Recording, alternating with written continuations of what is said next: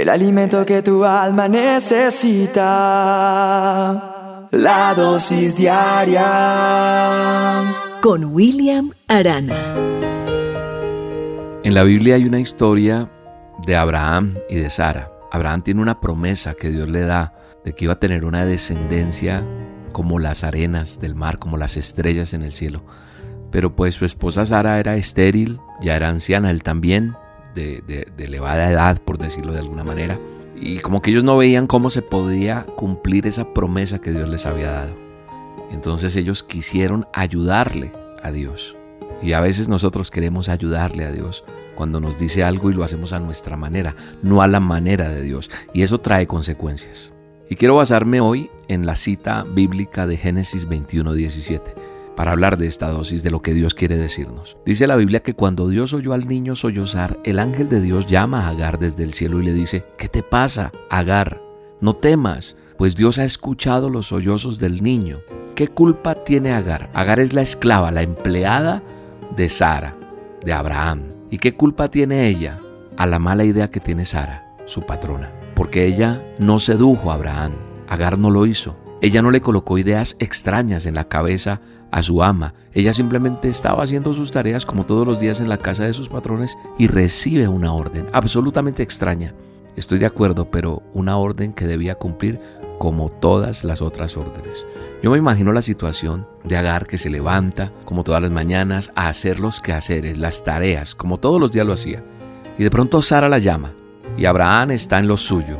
Pero entonces Sara le dice, ven, hablemos Agar. Y le dice que esa noche ella, Agar, la esclava egipcia, tenía que dormir con Abraham y como esclava ella tenía que obedecer. Ahora te pregunto, ¿le correspondía a ella explicarle a Sara y a Abraham que ese no era el mejor camino para cumplir la promesa de la descendencia que Dios le había dicho que iba a tener Abraham?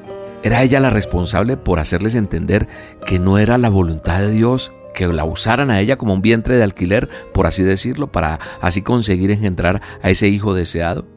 ¿Sabes una cosa?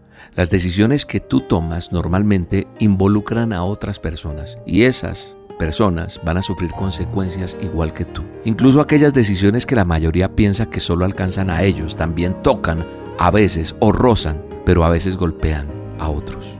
Te voy a poner un ejemplo sencillo, pero lo puedes colocar en el área que tú quieras de tu vida. Yo fumo y digo, no, yo no le hago mal a nadie. En el peor de los casos a mí mismo. Falso. Si fumo, aquellas personas que tienen que compartir mi humo también sufren. Entonces muchas de las decisiones que yo tomo afectan a otros. Y debo tener cuidado con esas decisiones.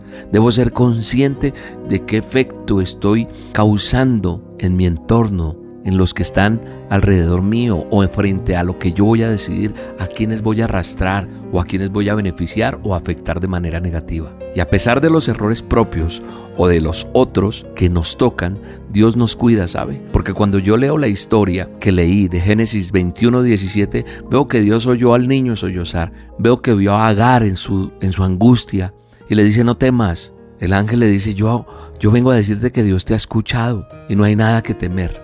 Qué bueno es saber que Dios te cuida, que Dios nos cuida, que nos ofrece su protección. Y aunque no lo merezcamos, en el medio del desierto de tu vida, Dios te envía un ángel para marcarte el camino que debes recorrer. Te dará el sustento que necesites para que tú y tu familia lleguen al destino que Él te ha marcado.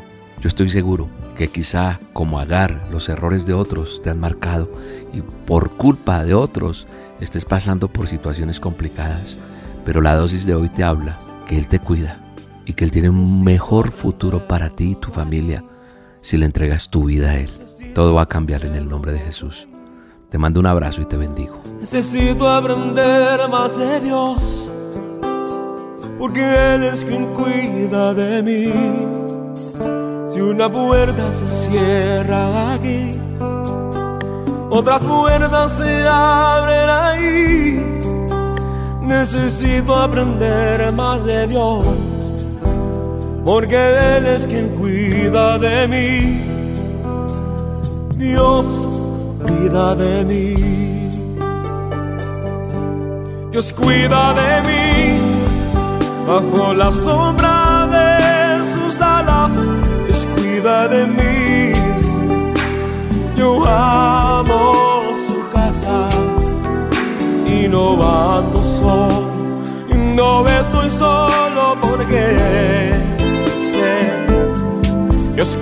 de mí. Dios cuida de mí bajo la sombra de sus alas. Dios cuida de mí. Yo amo su casa y no ando solo. No estoy solo porque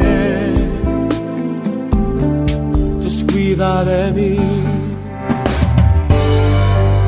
La dosis diaria con William Arana.